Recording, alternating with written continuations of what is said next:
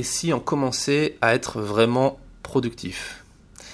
Quand on est photographe indépendant, on doit tout faire tout seul. Les photos, c'est clair, mais également le post-traitement, trouver des sujets, l'administratif, la comptabilité, la TVA, etc., le marketing, la communication, le community management, Facebook, Instagram, le démarchage, le service après-vente, le ménage et le café. Et au final, c'est même pas ça qui est le plus compliqué. Le vrai problème quand on est indépendant, et donc qu'on est plus salarié d'une entreprise, c'est qu'on n'a pas de patron derrière nous pour nous dire quoi faire, quand le faire et de quelle façon le faire. C'est à nous de définir nos propres objectifs, ainsi qu'un plan, un planning pour atteindre ces objectifs. Et c'est à nous de trouver la motivation pour avancer tous les jours le plus possible. Or, lorsqu'on a la possibilité ben, de se lever sans réveil le matin, à l'heure qu'on veut, travailler euh, et d'arrêter de travailler quand on veut, c'est pas toujours facile de trouver la motivation pour faire ce qui doit être fait. Parce qu'on manque tous de discipline. Et c'est normal, quelque part, de ne pas avoir cette discipline. Parce que depuis tout petit, on ne nous laisse pas vraiment développer cette compétence qui est pourtant essentielle et qui est l'autodiscipline. L'école, elle nous dit quoi faire avec des devoirs, des examens, des contrôles. Puis, c'est la hiérarchie de l'entreprise pour qui on va travailler comme salarié qui s'occupe de nous formater en fonction de nos objectifs, enfin en fonction de ses objectifs plutôt. Et personnellement, j'ai compris l'intérêt de l'autodiscipline quand j'ai choisi d'aller à la fac plutôt que dans une classe prépa pour intégrer ensuite Sciences Po. Et quand on prépare l'un des plus durs concours de grande école, tout en achevant une licence dans une université comme celle du Mirail à Toulouse, euh, qui était euh, bloquée, qui était la plus bloquée de France par les mouvements sociaux, à l'époque je crois que c'était le CPE ou la LRU, truc dans le genre, et en cumulant un petit boulot en restauration pour payer le loyer, bah forcément on apprend à être plus efficace. Et quand on se lance dans un métier comme le photojournalisme en mode freelance, sans connaître rien à la technique photo, parce qu'on n'a pas fait de photo, ni en technique de vente, parce qu'on est à Sciences Po, on n'est pas en école de commerce, bah, il faut également apprendre à travailler efficacement et ne pas perdre de temps pour être plus productif. Et pour être plus productif, il faut apprendre à être motivé tous les jours.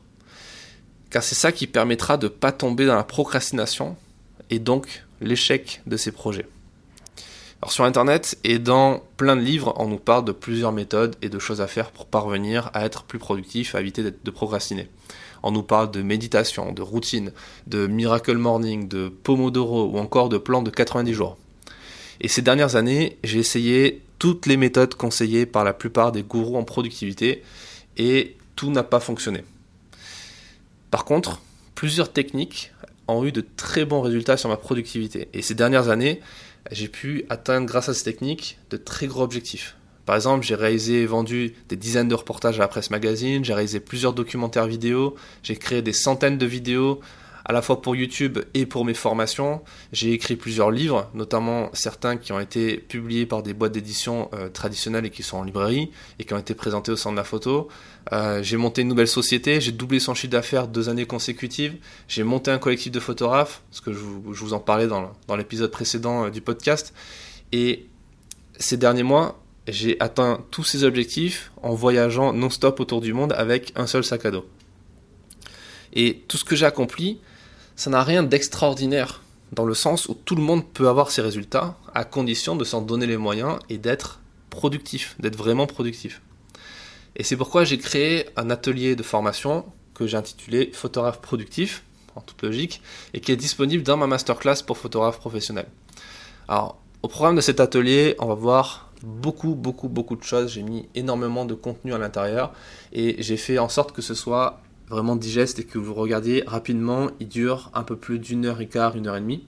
Donc euh, dans cet atelier, vous allez voir comment définir au mieux vos objectifs en fonction de votre vision de long terme, comment donner du sens à votre travail et en général à votre vie, quelles sont les choses qu'il faut respecter impérativement quand on a défini ses objectifs, on va voir les périodes idéales pour fixer ses objectifs, le concept clé qui a tout changé pour moi et qui me permet de ne plus jamais procrastiner, et ça c'est ultra puissant.